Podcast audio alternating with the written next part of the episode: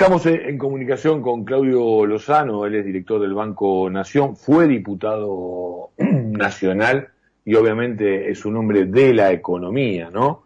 Eh, ¿Cómo te va, Claudio Eduardo? Te saluda aquí por Estado de por Radio Sí, ¿qué tal? Buenas tardes, ¿cómo estás? Gracias por atendernos. A ver, primera conclusión del tratamiento de la norma este, del, del puesto, este, esta idea, como dice de voltearla. Y por otro lado, bueno, ¿qué hubieras votado vos, no? Si te hubieras estado en el sí. Eh, no, te, no me quedó clara la primera pregunta. No, digo, por un lado, la idea de voltearlo. ah, de voltearlo. Sí. Sí, eh, bueno, no, la verdad es que, eh, digamos, me parece que hay que ubicar acá que la oposición ha tenido un comportamiento propio y una suerte de show político absolutamente patético. Eh, es una oposición que ha venido reclamando y apurando para que el gobierno cierre un acuerdo con el fondo. Sabía perfectamente la oposición que reclama que se cierre rápidamente que una de las condiciones que el fondo pone es el consenso por el presupuesto y en ese marco decide no votarlo. O sea que claramente es una estrategia este, que tiene que ver con una suerte de show político, pero nada que ver con una discusión eh, seria respecto a lo que es el verdadero pensamiento que la oposición tiene. Eh, una oposición aparte que reclama, por ejemplo, para poder discutir, saber cuál es la, el avance en las negociaciones con el fondo, cuando en realidad ellos hipotecaron la Argentina sobre la base de un endeudamiento que no pasó en ningún momento por el Parlamento Nacional. Así que todos los argumentos vertidos por la oposición para este, no, no acompañar el presupuesto no tienen el menor sentido de ser siquiera este, analizados.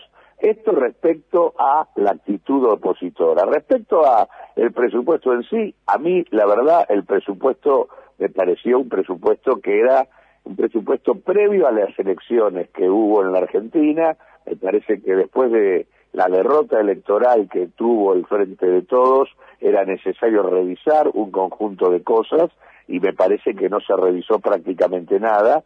Este, y en este sentido me parece que en este aspecto el, el presupuesto deja mucho que desear. No hay cambios sustantivos en materia de, de política social y de redistribución del ingreso, cuando claramente una de las claves del problema que tuvo el Frente de Todos en la elección fue el deterioro de las condiciones de vida este, de la población, que están asociadas no al hecho de que la economía no se esté recuperando, sino al hecho de que se está recuperando en condiciones de mayor desigualdad. Es decir, la distribución del ingreso en lugar de mejorar, empeoró en el curso de estos dos años como consecuencia del comportamiento de los precios y como consecuencia que desde octubre del año pasado hasta hoy se ha venido practicando una estrategia fiscal de mucha austeridad y de mucho ajuste. Este, consecuentemente, acá no hay ni un avance en materia de tributación progresiva, no estamos, este, no hemos vuelto a colocar como correspondería el tema del impuesto a las grandes fortunas, cuando en realidad la crisis en la Argentina sigue presente este, y consecuentemente se necesita financiamiento. En el, el, presupuesto presentado se baja sustancialmente la recaudación en materia de retenciones, este es otro rasgo que le quita progresividad al sistema tributario, no aparece en el campo de las políticas sociales una decisión de avanzar con un ingreso de carácter universal que pueda llegarle a los sectores eh, que se encuentran en peor situación, me refiero con esto a la población en situación de informalidad y desempleo y que de alguna manera le ponga un límite a la situación que hoy vive la Argentina, un umbral elemental de dignidad para garantizar, este, eh, digamos, una Argentina libre de hambre. Una de las cosas que ha venido pasando en el último tiempo es que en la Argentina ha subido la pobreza, pero ha subido aún más el hambre este, en nuestro país. Consecuentemente, me parece que es un presupuesto viejo, es un presupuesto que no da cuenta de lo que necesitamos para mejorar las condiciones de vida de la población, para mejorar el consumo popular y ampliar el mercado interno, para por esa vía darle más potencia al crecimiento de la economía y extenderlo para que le llegue a mayor cantidad de sectores sociales. Este, y bueno, me parece que en ese sentido eh, hay varias cosas que discutir. Y de hecho, bueno, también es cierto eh, que hay pendiente una definición concreta de política económica que es mayor, mayor firmeza con el tema precios, porque la verdad es que eh, todas las partidas que ahí se presentaban, se presentaban en relación a una inflación del 33%. Bueno, el tema de cómo llegar a esa inflación es una discusión que me parece este, que habría que dar, este, porque claramente los datos que, que tenemos hasta acá no, no, no, no indican esto y si además de que no hemos discutido ninguna de estas cosas que menciono, mantenemos una tasa de inflación del 50, la verdad que eh, lo que estamos es produciendo un mayor ajuste este todavía. Así que me parece que en ese sentido había mucho mucho más para discutir. Sí, una, una tasa de inflación del 50 como como un, una, un dato optimista, ¿no? Digo, sería frenar la misma inflación de este año, aunque parezca mentira. Eh, digo, es un dato que, que algunos eh, hablan como un, dato optimista en lo que tiene que ver con la inflación del año que viene. Pero quería volver, a ver, por un lado, ¿no? Digo, yo no recuerdo un presupuesto que se haya cumplido. Algunos fueron mucho más desastrosos que otros en esta cuestión de presuponer lo que va a ocurrir el año próximo en materia económica. También habla de asignaturas pendientes de la democracia eh, en, la, en la Argentina. Eh, y me imagino un voto tuyo no positivo, no, no es la mejor expresión. Ah, el voto en el Congreso responde a las caracterizaciones que uno hace de los proyectos que están en juego y a las discusiones políticas. Este, yo como parte del Frente de Todos hubiera acompañado en general y hubiera votado, hubiera discutido en particular todos y cada uno de los artículos con los que no estoy de acuerdo este y la verdad que eh, y creo que aparte habría que dar una habría que haber dado una discusión este sobre a ver digo el presupuesto el proyecto de presupuesto eh, que, que se estaba discutiendo decía que este año terminábamos con una inflación que en realidad no va a ser con la que vamos a terminar porque para que se cumpla esa esa pauta este, la inflación de diciembre tendría que ser negativa este, o sea, me parece que había que actualizar las cosas, no, no me parece que fuera razonable presentar un presupuesto que estaba forjado y hecho con antelación a este a las elecciones, vuelvo a insistir, no fueron elecciones menores las que tuvimos. El 12 de septiembre en Las Paso, el Frente de Todos perdió el 50% de su electorado. Este, habíamos tenido más de 12 millones de votos, pasamos a tener 6 millones este, en solo dos años.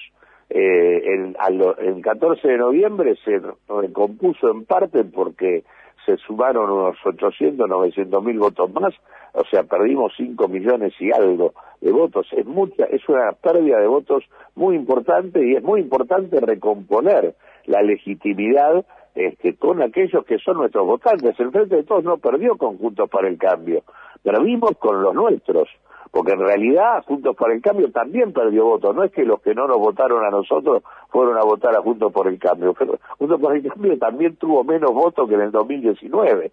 Este, entonces digo, me parece que eh, recomponer la legitimidad de nuestra propuesta política es una prioridad y para eso hay que darle prioridad a las condiciones de vida de la población, que es lo que creo que se no se tuvo en el centro de las consideraciones este, y creo que la elección fue un llamado de atención este, que debiera este, considerarse.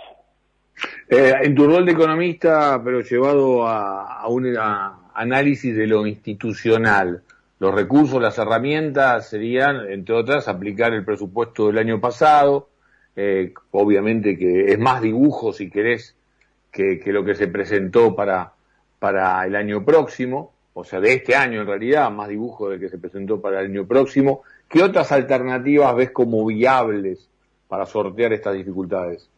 No, eh, digo, el tema de haber, haber este, que se haya volteado el presupuesto, este, lo, digamos, tampoco es una cosa como para eh, volverse loco ni desgarrarse las vestiduras, no es que no se pueda manejar la situación. Este, en todo caso te diría eh, que el gobierno queda con mayor capacidad de control, porque prácticamente para todo este, tiene que autorizarlo, o sea, hay más, van a tener más dificultades los gobiernos provinciales, por ejemplo, que el gobierno nacional. Este, y aparte el nivel, digamos, la discrecionalidad para la asignación de las partidas es mucho mayor porque no hay un presupuesto pautado. Este, y además porque en la práctica se termina respetando la actualización este, por inflación. Así que yo no, no veo problemas para manejar la coyuntura este, con este tipo de cosas. Creo que esto se interviene, sí, en otras discusiones eh, que tiene que ver, por ejemplo, por el valor que se le daba a esto para la negociación con el Fondo Monetario Internacional. Ahí, bueno, yo tengo, ahí por un lado a mí me parece patético lo de la oposición, porque una oposición que quiere acordar y voltea el acuerdo, voltea el, el, el, presupuesto con el cual se facilitaba el acuerdo. Para mí, que creo que el gobierno no tiene que apurarse en acordar, sino que tiene que tratar de sacar la mejor negociación posible, y consecuentemente debe seguir discutiendo este, y no aceptar este, digamos que el fondo no reconozca su corresponsabilidad en la crisis. Este, bueno para mí en realidad eso no es muy preocupante posponer la discusión con el fondo. Claudio gracias por esta comunicación. Que termine bien el día. No al contrario gracias a vos. Claudio Lozano director del Banco Nación economista hombre que además está dentro de lo que tiene que ver con el frente de todos, pero con una postura, si se quiere, independiente y crítica, ¿no? Frente a distinto tipo de análisis. Paso por aquí por Estado de Alerta, paso por aquí por la radio cooperativa por las 770.